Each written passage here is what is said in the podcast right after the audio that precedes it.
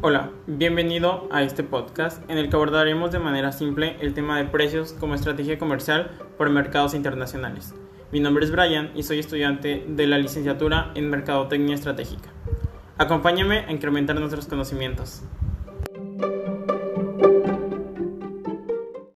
El precio es una cantidad monetaria que el consumidor está dispuesto a pagar por un producto o servicio, y no solo es eso, Actualmente es uno de los muchos factores de diferenciación entre la competencia.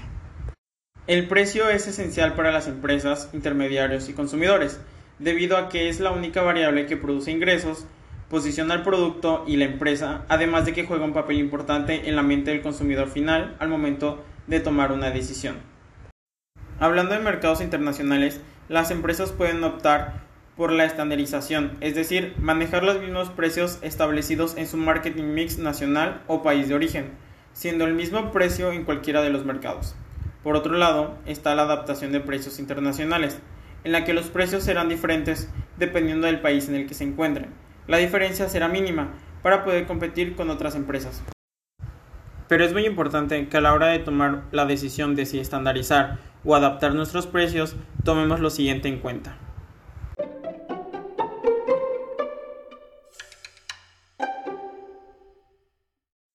La facilidad de comprar.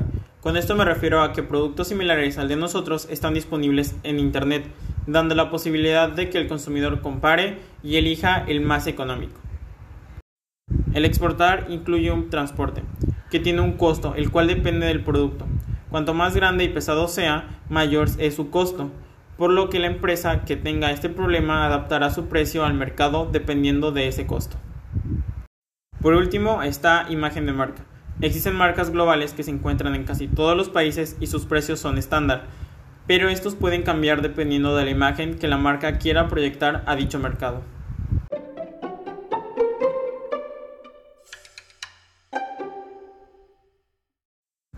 Para determinar precios internacionales se deben tomar en cuenta lo siguiente.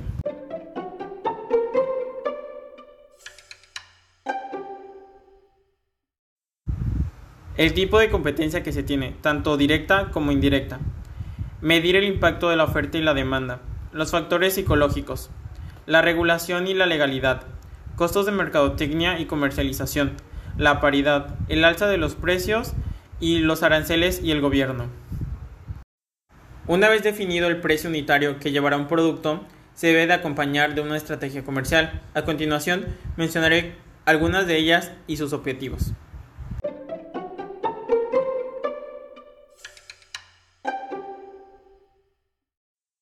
Las estrategias para nuevos productos. En ellas se apuesta por un precio de introducción que suelen ser bajos, para que el consumidor lo pruebe y que posteriormente se familiarice. Esos son atractivos para los consumidores debido a que no corren gran riesgo de pérdida. Para los productos tecnológicos nuevos es diferente, ya que son productos novedosos y el cliente está dispuesto a pagar el precio que se estipule. Estrategia de precios de prestigio. Estos van encaminados a la mente del consumidor. Las empresas aumentan su precio de un producto para crear la percepción de que están vendiendo un producto de alta calidad, exclusivos y que da un estatus. Estrategia de precios para cartera de productos. Existen empresas que fabrican una gran cantidad de productos diversos y se decide agruparse en línea de productos y dentro de cada línea puede haber muchos o pocos modelos que están estrechamente relacionados esto con el fin de facilitar la gestión y comercialización.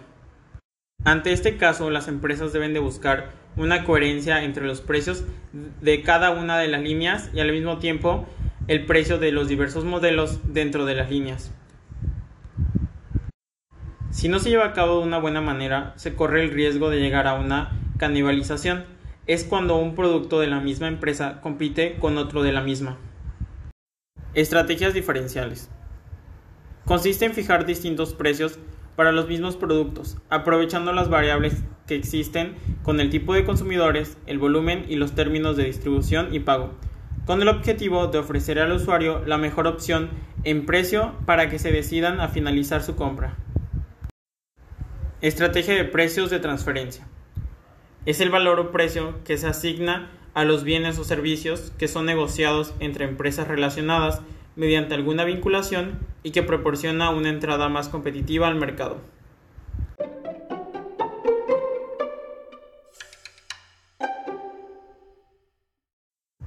Como conclusión, las estrategias de fijación nacionales e internacionales no son muy diferentes. La variación que tiene es que se toma en cuenta las cualidades de la sociedad, sus costumbres y los impuestos y aranceles a la hora de exportar.